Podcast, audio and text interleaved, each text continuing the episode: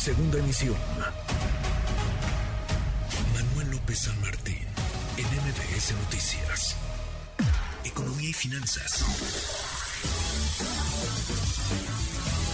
Con Eduardo Torreblanca. Don Lalo Torreblanca, ¿cómo está? ¿Cómo le fue de la fiesta navideña? Muchas bien, muchas gracias, bien, afortunadamente, Juan, y espero que también el público la haya pasado bien, una buena cena en compañía de los seres queridos. ¿Qué nos tiene el día de hoy, don Lalo? Pues mira, este, eh, este año que está por concluir tiene algunos referentes económicos globales interesantes. Por ejemplo, es la primera ocasión en que la humanidad suma ya 8 mil millones de habitantes. Esto sucedió en noviembre del presente año ya somos 8 mil millones de habitantes sobre la faz de la Tierra eh, y me parece que ese es un asunto importante porque exigirá la existencia de recursos en, en este planeta no serán infinitos, ya creo que es buen momento de pensar en la famosa economía circular, de lo que pudiéramos hablar eh, en el transcurso de esta semana, porque me parece que es la única opción para enfrentar con seriedad y responsabilidad para futuras ocasiones, para futuras generaciones, eh, eh, darles un mundo que tiene opciones y que no lo, no, no lo agotamos nosotros. Pero bueno, también eh, mucho se ha avanzado en la población, ¿cierto? En 1800 la población mundial era de mil millones de seres humanos, en 1950 ya llegaron a 2.500 millones de seres humanos, en el 2000, en el año 2000 alcanzamos los mil millones de seres humanos. En el 2011 llegamos a los 7 mil millones de seres humanos y en este año llegamos a los 8 mil millones. En cuanto a riqueza se refiere, este también este año será la primera vez en que se haya superado los 104 trillones de dólares americanos como Producto Interno Bruto Mundial. Estados Unidos eh, es la nación que tiene una economía la más fuerte por el momento, con 25 trillones de dólares americanos.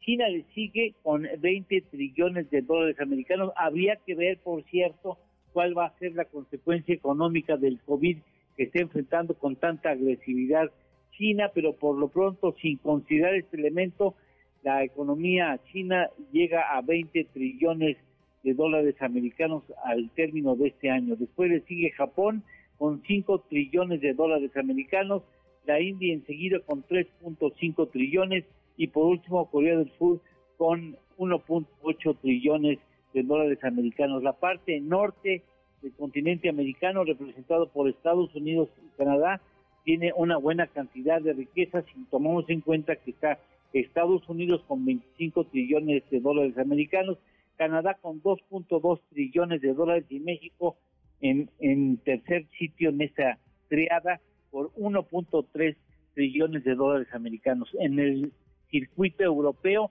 liderea Alemania con 4.3 trillones, el Reino Unido le sigue con 3.4 trillones de dólares americanos y Francia son las tres economías más fuertes del viejo continente con 2.9 trillones de dólares americanos. Este año será el primer año en el que la economía mundial logrará sumar más de 100 trillones de dólares se estima que eh, antes de que llegue el, año 2030, Estados Unidos será superado por la economía asiática, por China específicamente antes del año 2030, según los pronósticos, y ya el próximo año India superará a China como la nación más poblada en el mundo. Así que algunos cambios interesantes de los que fuimos testigos en este 2022, Juana. Interesante cuánta gente hay en el planeta, cuánto dinero tienen los países.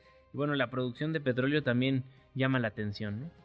Sí, este es interesante. Tengo unos datos eh, muy atractivos porque Estados Unidos, después de que en la década de los 70 y 80 era una nación fuertemente dependiente de la importación de petróleo, ahora prácticamente se ha puesto a la cabeza en la producción petrolera en el momento en que ya tenemos que romper la dependencia eh, hacia los combustibles fósiles por la existencia de nuevas alternativas interesantes que está desarrollando la ciencia mundial.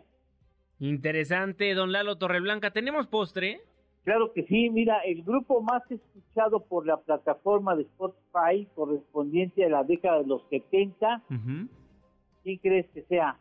¿De los 70? De, década de los 70. Década de los... No, pues, ni había nacido, ni planeado estaba, don Lalo. Pero sí habrás escuchado muchas veces, habrás escuchado al grupo Queen. Queen, claro.